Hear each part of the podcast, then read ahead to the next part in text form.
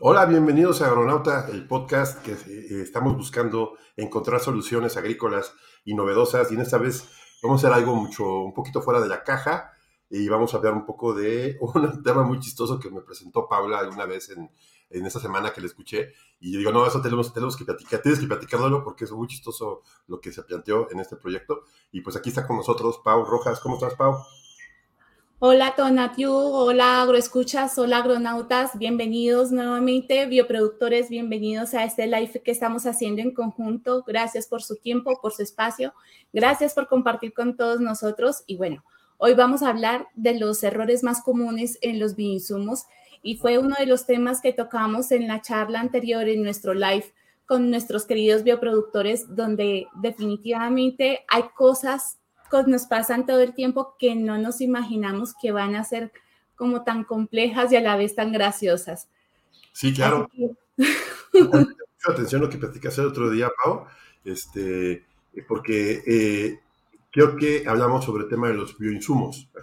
bioinsumos. Yo creo que vamos a, vamos a poner rapidito, porque muchos ya, ya saben de qué se trata los bioinsumos, pero vamos a ponernos eh, en contexto de qué es un bioinsumo, para qué sirve y por qué vamos a hablar de, de este tema ahorita creo que la parte interesante es que nos platicas qué es lo que pasa con los bioinsumos, ¿sale?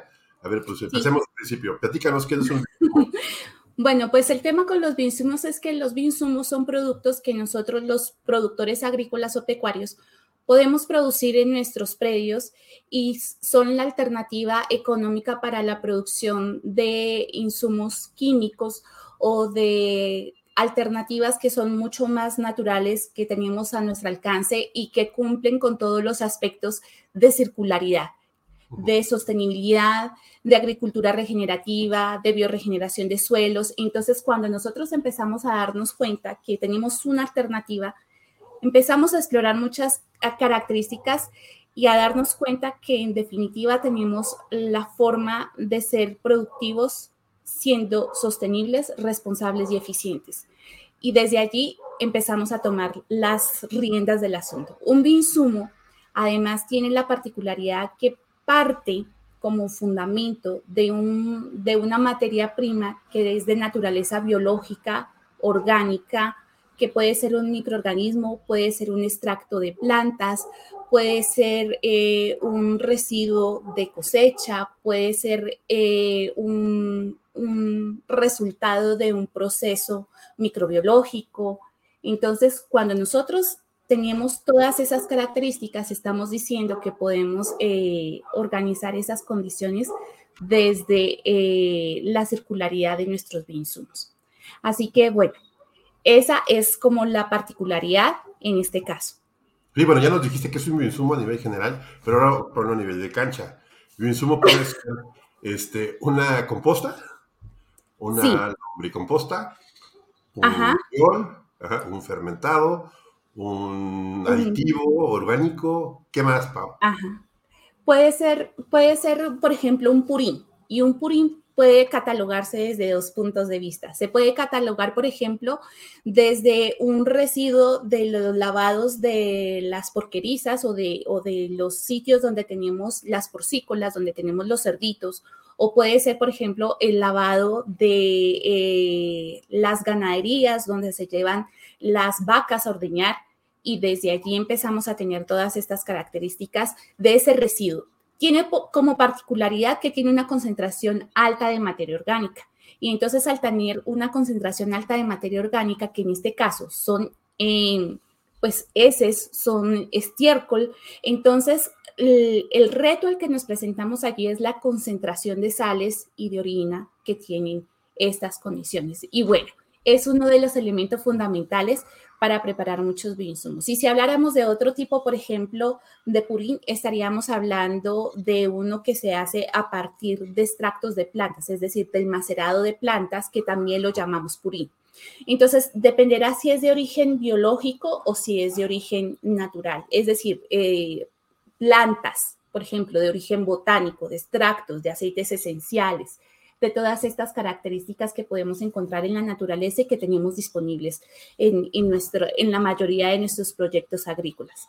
Bueno, entonces aquí empecemos a dar el preámbulo, ya que nos dijiste qué es, para qué sirve, cómo son y todo esto, ya te muy técnica, pero bueno, el tema es, Eh, estamos hablando de materia orgánica, microorganismos, eh, que tienen, pues tienen una característica, los microorganismos tienen metabolismo, hacen degradación del sistema, hacen fermentación, pues provocan gases, provocan detritos, provocan malos olores, provocan explosión, bueno, eh, combustibles, en caso de metano, que es un gas que produce, y pues eh, habíamos que esto, si no se maneja bien, pues produce eh, errores, errores que es lo que pasa. Que a mí me atención cuando vi tu plática, es la cantidad de cosas chistosas que platicaron y claramente estamos platicando de eso. Quiero que nos platiques porque me pareció un tema muy chistoso muy apasionante hablar de, de, qué es lo que pasa cuando se hace un, un, mal un viol, de eso, qué es lo que pasa. Ahora sí, entrando en, materia, en materia. en materia. en materia en materia fecal. Bueno, lo que pasa es que, bueno, estuvimos haciendo un ejemplo y es que uno de los errores que más cometemos los, los productores agrícolas es no entender muy bien qué tipo de, de, proceso es el que estamos llevando a cabo cuando nosotros empezamos a trabajar con un bioinsumo. Y aquí nos presentamos frente a un reto enorme, porque resulta que no todos los bioinsumos se pueden producir y desarrollar de la misma manera. Hay procesos que son fermentativos, es decir, en ausencia de oxígeno, es decir, que tienen una característica anaeróbica en ausencia de aire, y los otros que son aeróbicos, que tienen naturaleza oxidativa. Bueno, pues resulta que uno de los procesos que más se trabaja es el proceso fermentativo y la particularidad es que debe ir sin, sin presencia de oxígeno. En principio, una fermentación claramente tiene una etapa, una etapa oxidativa en presencia de, de oxígeno, pero de un momento a otro empieza a reducirse esa cantidad de oxígeno que están allí y allí es donde empieza a generarse poco a poco esa etapa de anaerobiosis. Con la misma, los microorganismos que están allí presentes lo que van a hacer es precisamente empezar a desarrollarse y unos cuando tienen aire pues funcionan muy bien y hay otros que no tanto. Los facultativos se adaptarán a esas condiciones y los otros pues simplemente desaparecerán. Y luego aparecerán los anaerobios, que son aquellos que soportan esas condiciones de estrés por oxígeno. Con ese mismo, con la multiplicación, se alimentan, comen, se reproducen y mueren. Bueno, dentro de esos procesos producen, también van liberando eh, gases al, al, al, espacio donde los tenemos confinados. Y si nosotros no tenemos una trampa de gases para poder sacar esos gases, lo que pasa es que, claro, están en anaerobiosis, están contenidos. Y todos estos microorganismos trabajando fuertemente todo el tiempo, pues resulta que empiezan a generar gases y la caneca o el espacio que donde nosotros lo tenemos allí puede hacer ¡pum! ¿Por qué? Porque simplemente la contención de gases, y como bien lo decías tú, puede ser eh, de, de, gases del, por medio de CO2, pues de los microorganismos que están allí y también de algunos gases producidos por la fermentación de esa materia orgánica que puede producir incluso gas metano en estos procesos, entonces resulta que se empiezan a contener y llega un momento que si nosotros no le pusimos trampa de aire, pues simplemente lo que pasó fue que literalmente voló estiércol palzarzo. Y entonces es una particularidad. Cuando hicimos la pregunta dentro de, dentro de el live mientras estábamos trabajando con, con todos los productores, pues resulta que sí, efectivamente nos ha pasado a muchos. Bueno, cuando conocemos los procesos, hay muchas historias que, que, nos podemos, con las cuales nos podemos reír mucho, pero una de las, de las características es, bueno, el desorden se puede limpiar, pero el tema es que puede ser también peligroso. ¿Por qué? Porque si lo tenemos en una bodega donde pudiera estar, por ejemplo, con otros elementos, con, con, una pimpina de gas o con alguna cosa que guardamos en la bodega, pues de verdad es potencialmente peligroso para poder eh, generar pues un pum más grande. Y la otra cosa es que puede tomar rutas que nosotros no queremos, es decir, nosotros queremos algo que tenga nutrientes y no que sea vinagre, por ejemplo, si no, si no medimos tampoco la ruta o el tiempo que vamos a evaluar ese, ese, ese bioinsumo y cómo lo vamos a desarrollar. Entonces, desde allí, pues cosas como esas pasan todo el tiempo. Y sí, pero, a ver, Pau, bien, veamos a la, vamos a la médula, platícanos historias, queremos oír historias. Bueno, yo, quiero oír historias, quiero que nos platiques de, eventos, y no pongas nombres, nada más para no balconear, pero, pero sí es muy divertido eso.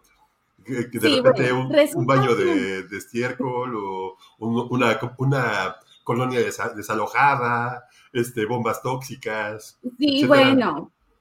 Resulta que también lo que ha pasado es que muchas de estas características cuando nosotros hacemos fermentaciones pues cuando no controlamos esas características de verdadera anaerobiosis, si yo no pude el proceso, yo tengo una cantidad de materiales y de insumos que la idea es que se van a transformar. Y cuando se transforman, entonces la idea es poder ver cuáles son esas características. Entonces, desde ese primer momento, si nosotros no sabemos qué va a pasar, pues simplemente cuando no conocemos nuestro proceso y no sabemos en qué momento debo ajustar qué, allí tenemos unos inconvenientes en este caso. Entonces, ¿qué fue lo que pasó? Para hacer corto el cuento. Resulta que se pusieron, habían unos productores de café que no, que no sabían muy bien y querían hacer el tránsito, compraron su finca nueva y querían hacerla con producción orgánica. Y entonces les pidieron, le pidieron a alguien que les enseñara, que les asesorara a producir bioinsumos con, a base de los conocimientos que el maestro Jairo Restrepo nos comparte a todos los de producción agroecológica, que son muchos de los... Eh, es como la base de, fórmulas que, tenemos allí para producción y que todos, la mayoría de productores conocen y siguen. Y entonces resulta que ellos no sabían, les dijeron, les dieron una receta, pero no les dieron indicaciones de, de todo. Y cuando tú no conoces nada, pues simplemente tú te quedas con el conocimiento básico. No les dijeron que iba a ser una fermentación y no les explicaron que debía tener una, una salida de gases, una trampa de gases. Entonces resulta que, pues sí, señor, tenían todo el proceso anaerobio y entonces eh, empezó a, a, inflarse la canica, a inflarse, a inflarse y resulta que levantó la tapa, soltó el suncho, que es el seguro metálico que tienen estas canicas, levantó la tapa y literalmente voló.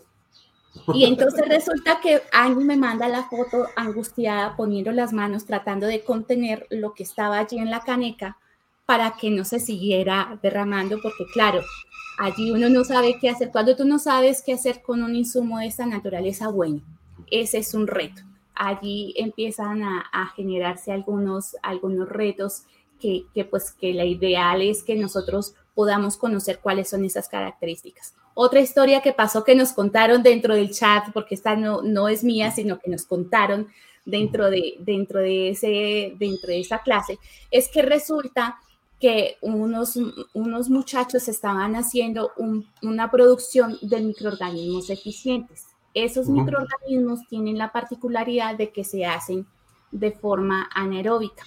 Pero en caso contrario, lo que pasó fue que no estaba anaeróbico, sino que quedó entrando aire a ese proceso. Mm. Por fin, pues quedó entrando aire poco a poco y la materia orgánica pues se fue degradando y se fue y fue cambiando su naturaleza durante el proceso.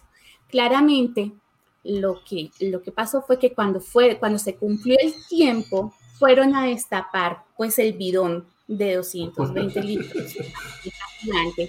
Cuando la destaparon, eso olía alcantarilla viva, a, acueducto, o sea, huelen esas bacterias que son generalmente de sulfovivio o aquellas que trabajan con todas las, las moléculas de azufre, pues tienen un olor particular y huele, huele precisamente a, a, a cañería, huele a agua podrida, contenida, es un olor bastante fuerte y ahí es donde empezamos a tener todos esos impactos e inconvenientes que, definitivamente son más comunes y que la idea es que lo que estamos procurando hacer es enseñarles a todos los, los, productores que estamos empezando el camino o que algunos ya llevan mucha práctica, pero no saben en qué momento están generando un, un proceso que se pierde o, o, un factor que no tiene un buen resultado y que no mantiene la calidad del bioinsumo, que a la final es lo que queremos lograr.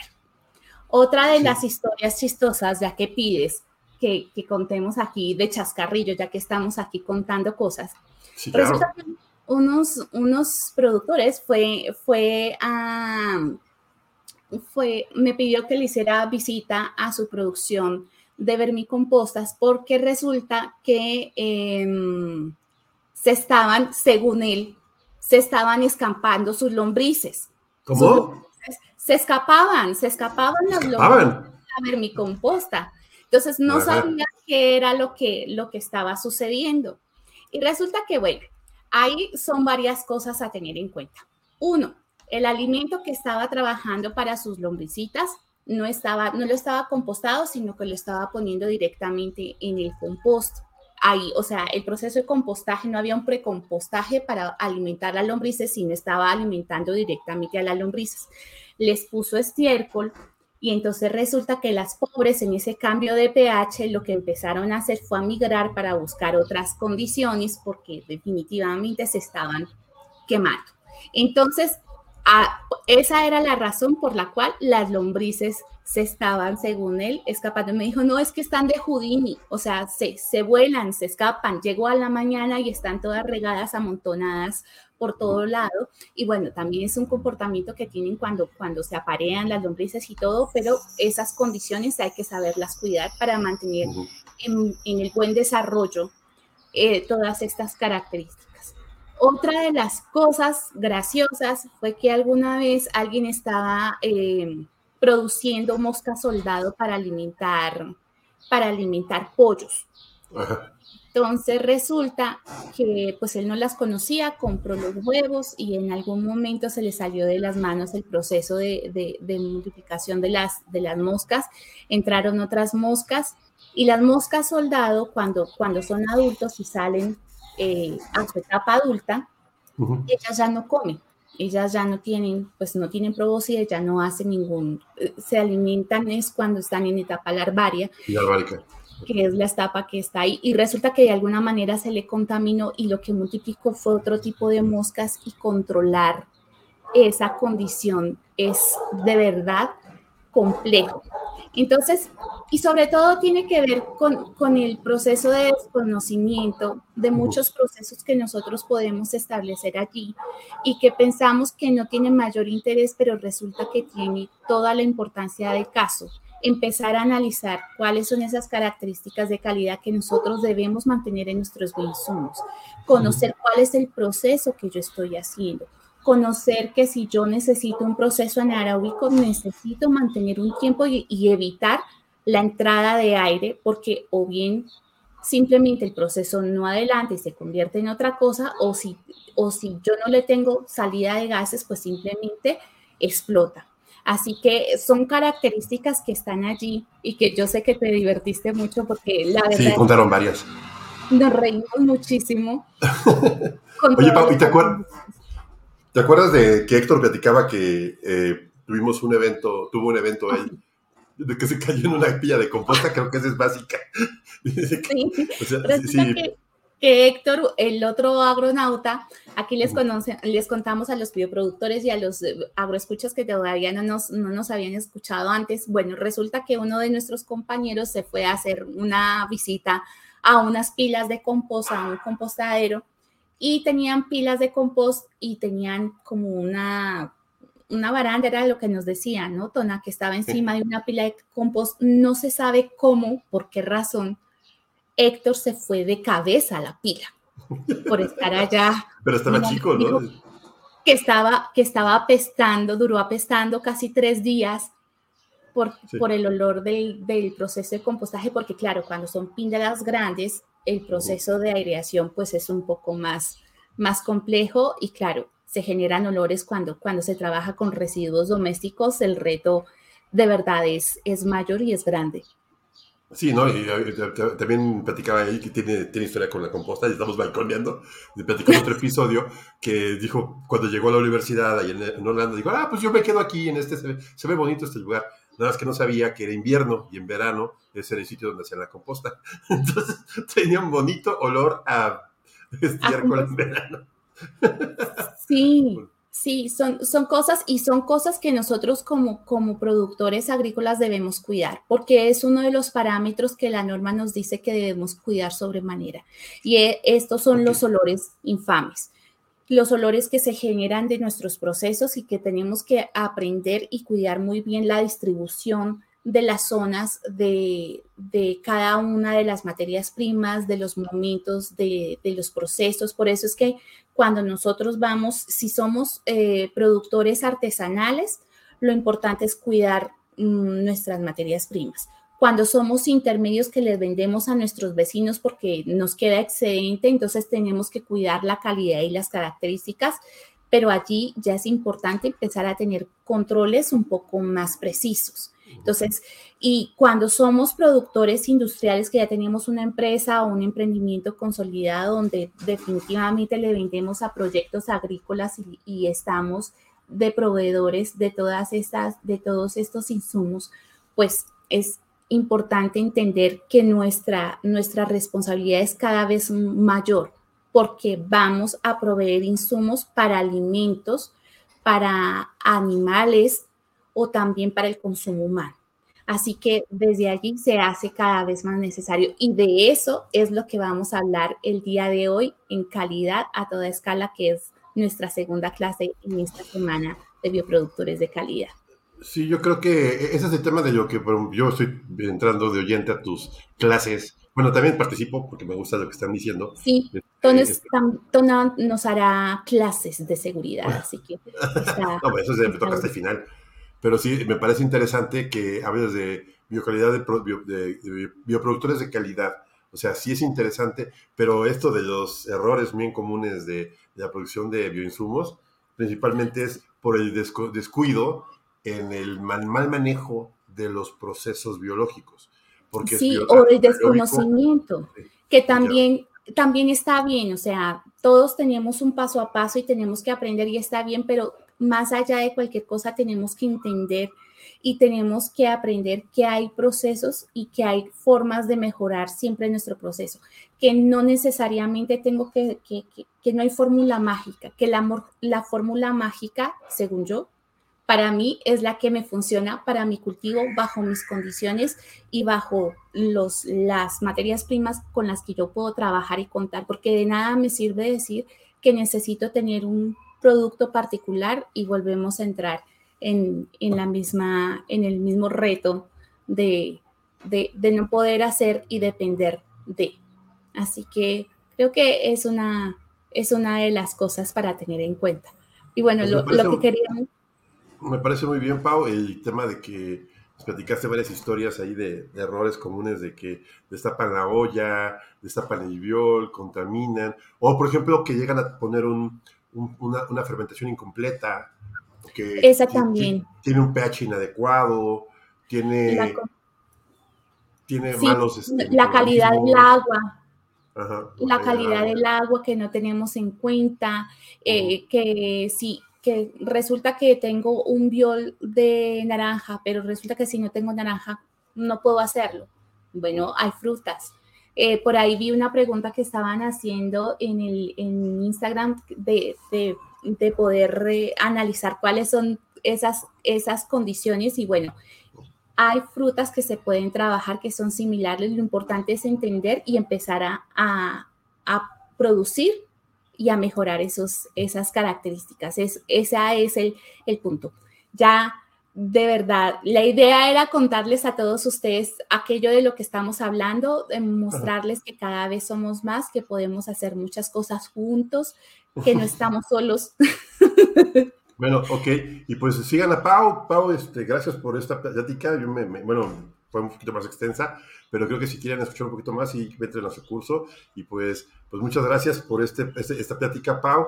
Este, no se olviden darnos cinco estrellas, darnos like, Ahí tienen la página de Agronauta, la página de Paula Rojas, denos a seguir, síganos en redes sociales, este, eh, compártanlo con sus amigos, este, y también participa la perrita de, Paula en este caso, pero bueno, este, desde aquí andamos y este, pues gracias Pau, algo más que se te ocurra, la, la, semana está corriendo el tema de, Paula y pues con todo gusto aquí, aquí, los, aquí los vemos a la siguiente vez, Pau.